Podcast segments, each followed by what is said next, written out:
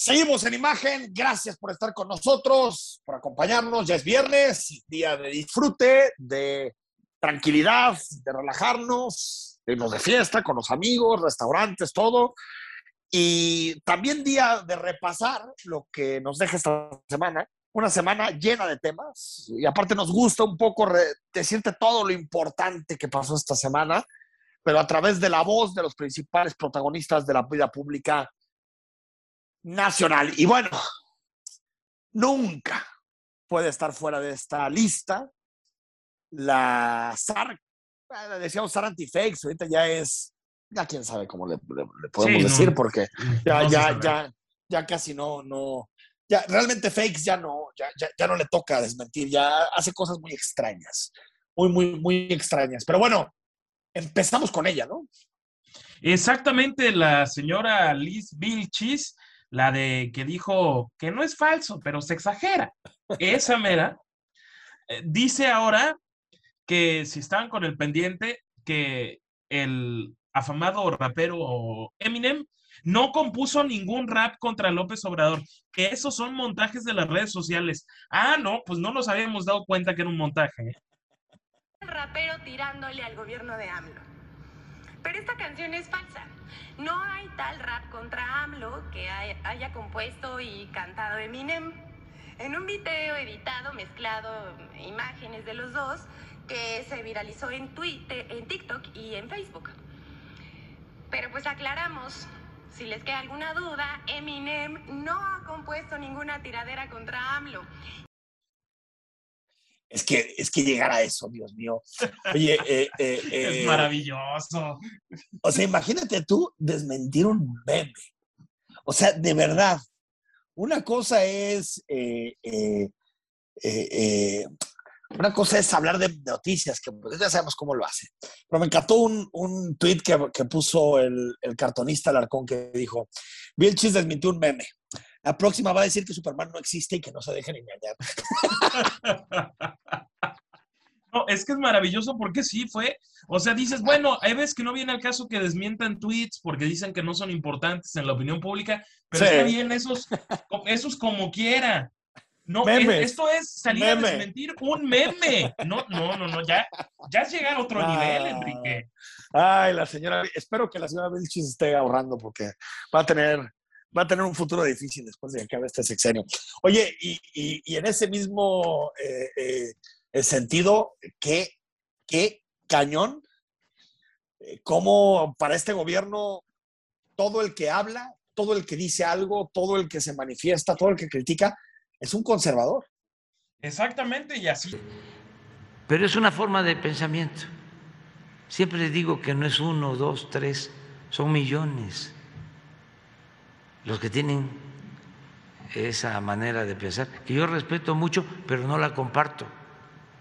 No la comparto, o sea, este, porque eh, la considero eh, retrógrada, inhumana, falsa, hipócrita. Eh, presidente, no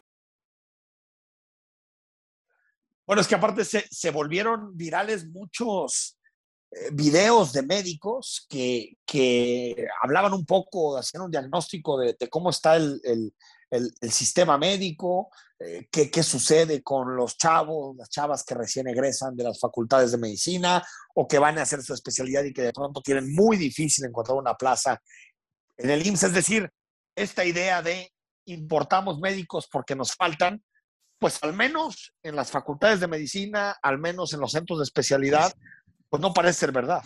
Exactamente, como que tienen otros datos, ¿no? Como que tienen otros datos y eh, eh, yo, eh, a mí me molesta que un presidente, un gobernador, quien sea, menosprecie a su, a su pueblo. Porque ya sabemos que para el presidente la gente que lo critica no es pueblo, son conservadores elitistas, ¿no? No son pueblo.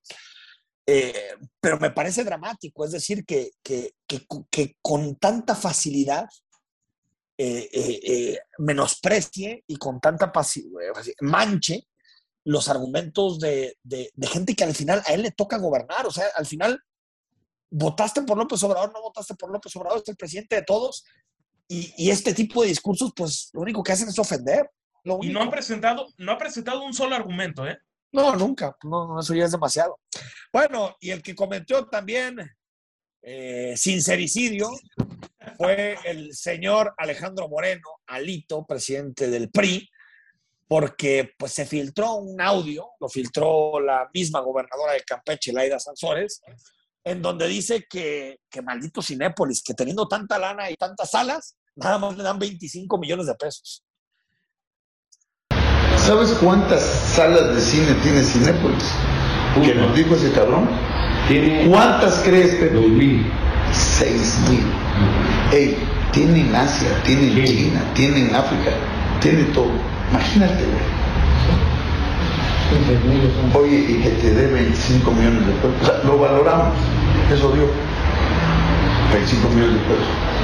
él me dijo, hay 12 diputados en Michoacán, que es mi estado, ¿cuánto quieres que les dé?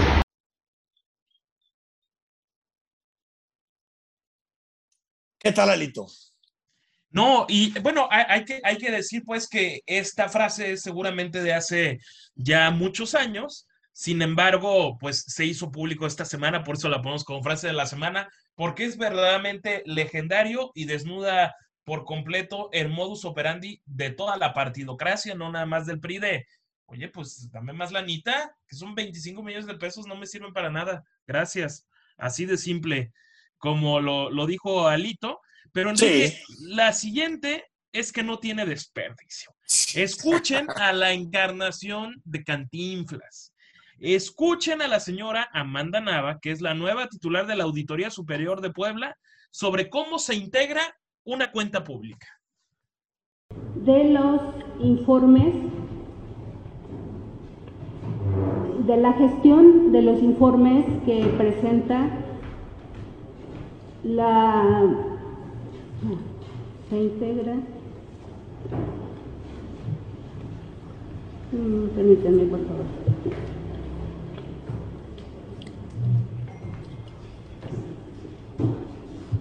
está integrada por eh, la...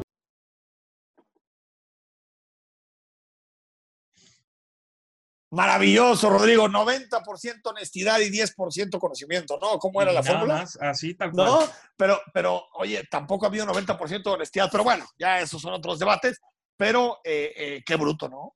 ¿no? No tener ni idea de cómo se integra una cuenta pública. Imagínate, o sea, es un tema técnico, sin duda, pero pues para eso vas a la Auditoría Superior del Estado. Pues imagínate nomás, es que de verdad, eh, la, la, degradación de las instituciones, de las personas, de los perfiles, me parece que vamos a durar algunos años en, levantar la estima en torno al sector público y que gente de talento y gente que, que, que, que, se ha desarrollado, que ha estudiado realmente le interese eh, en meterse al gobierno, porque sí se ha convertido pues, prácticamente en algo en donde, donde nadie se quiere desarrollar. Y Chema Martínez rebautizó la línea 4 del tren ligero. La línea 4 es un proyecto que va de la mano con la transformación que se está llevando a cabo en nuestro país por lo que la hemos denominado Línea 4T, la cual, con apoyo de nuestro presidente, traslada la esperanza de hacer de Jalisco un lugar mejor, un Jalisco con oportunidades en igualdad para todas las personas. Desde la culminación de la línea 3, como les refería, nuestro presidente estuvo presente aportando recursos para... La línea 4 de Rodrigo. Ya en el panorama de lo local, exactamente, apareció Chema y nos regaló esta joyita, es decir, que todo esto que va a empezar el domingo es un mérito único y exclusivamente de López Obrador. Y además, gracias a él, señor presidente, vamos a proponer que se le entregue un reconocimiento. Imagínate nada más, Enrique, Dios que se, mío, le, se le tiene que entregar un reconocimiento al presidente por trabajar. Sí, Dios mío, bueno. aparte, pues, a Peña le dieron una placa, ¿no? Por la línea 3. Y, vino a inaugurar una placa también. Una placa, ¿no? Sí, parte del surrealismo mexicano que hemos tenido. Pero qué, qué, qué onda, qué, qué, cosa tan, tan, tan extraña y qué cosa tan, tan rara. Bueno, eh, Rodrigo, ¿por, ¿con qué frase te quedas? Híjole, aunque no sea de esta semana y es de hoy se hizo pública, me quedo con Alito. Es que sí, no. No puedo dejar pasar a Alito esta vez. Alito, te lo, es que sí, es que fue un, fue un, eh, hijo, fue una de estas frases, una de estas, que, que bien lo comentabas en el programa, ¿eh? obviamente si Alito hubiera votado a favor de la reforma eléctrica, este tipo de información nunca sale a la luz. Esto, esto sale como una represalia después de la votación de la reforma Correcto. eléctrica. Bueno, yo me quedo también con Alito, me parece que estamos de acuerdo porque es una frase, son frases tremendas. Y esta semana, Rodrigo de la Rosa, un número del 1 al 94. Del 1 al 94, venga, el 48. 48, la señora o señorita Angélica Lomelí le, te va a escribir eh, Dylan para ponerse de acuerdo contigo, que te comunicaste a través del WhatsApp y tener eh, la posibilidad de decirte dónde está imagen y todo para que vengas por tu libro y te lo lleves para que pases un muy buen fin de semana. Es un libro extraordinario, una novela que se llama No me alcanzará la vida. Vamos al corte cuando regresemos. Cine. Vamos a debatir y vamos a platicar con mi Enrique Vázquez las mejores propuestas cinematográficas para este fin de semana.